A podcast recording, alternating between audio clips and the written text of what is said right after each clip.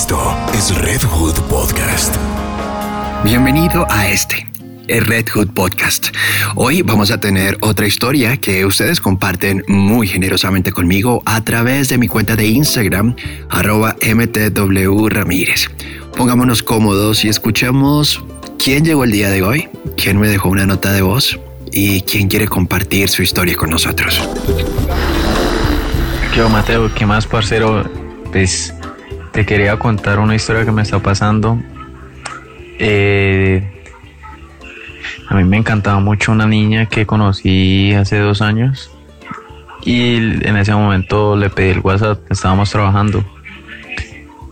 Eh, no, no sé por qué nunca hablamos, pasó un año y empezamos a hablar de una por, por WhatsApp. Y nunca me, o sea, la pelada nunca me, nunca me decía que nos viéramos ni nada de eso. Hasta que una vez subió un estado en WhatsApp que le gustaba tener fantasías, juguetes, todo eso. Yo trabajo en una tienda erótica muy famosa aquí de Cali. Ella una vez fue con, con la pareja que tenía, pero no era el novio, era un chico con el que salía. Compraron un juguete y al verme se le iluminaron los... A los 10 minutos de haberse ido me escribe y me dijo, oye, te quiero ver. Fui a la casa de ella, pasó de todo. Dejó al otro muchacho. Y a las dos semanas me dijo que está embarazada. Pues la verdad la, la chica me gusta mucho, pero tendría que responder por ese niño como si fuera hijo mío. Entonces no sé qué consejos me das. Espero escuchar tu podcast. Si me eliges como tu historia, sin nombres. Y me mandas el link, porfa. Madre, madre mía, mi querido vendedor de sex shop. Qué impresión tu historia y le confieso que me dio un poquito de risa. Y yo creo que la gente que está escuchando esta historia también le tuvo que haber dado un poquito de risa. Pero ¿qué les parece si esta historia la ambientamos con una canción que hace parte de la banda sonora de una película que fue muy popular por este semestre?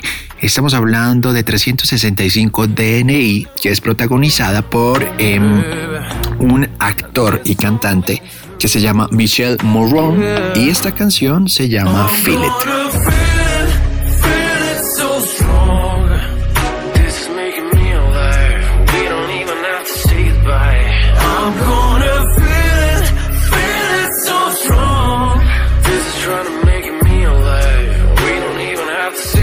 Con este tonito bastante sensual, hay que ser muy honestos con nuestro querido amigo de vendedor de sex shop. Mire, yo creo que a uno le puede gustar muchísimo a alguien y puede sentir una atracción brutal. El sexo definitivamente para todos es eh, una parte muy, pero muy importante de una relación. Es más, estoy casi seguro y soy fiel creyente que si en la cama las cosas no funcionan bien o medianamente bien, la relación tiende a deteriorarse rápidamente. Y con esto queda claro que eh, conoció, vio a una persona que le gustó y que la chica guapa también siente atracción por usted o tal vez no siente tanta atracción por usted si lo miro bien. Creo que no estamos y no está teniendo usted una relación estable, una relación real, una relación en la cual eh, pueda decirle yo, adelante, vamos a criar ese niño, sino todo lo contrario.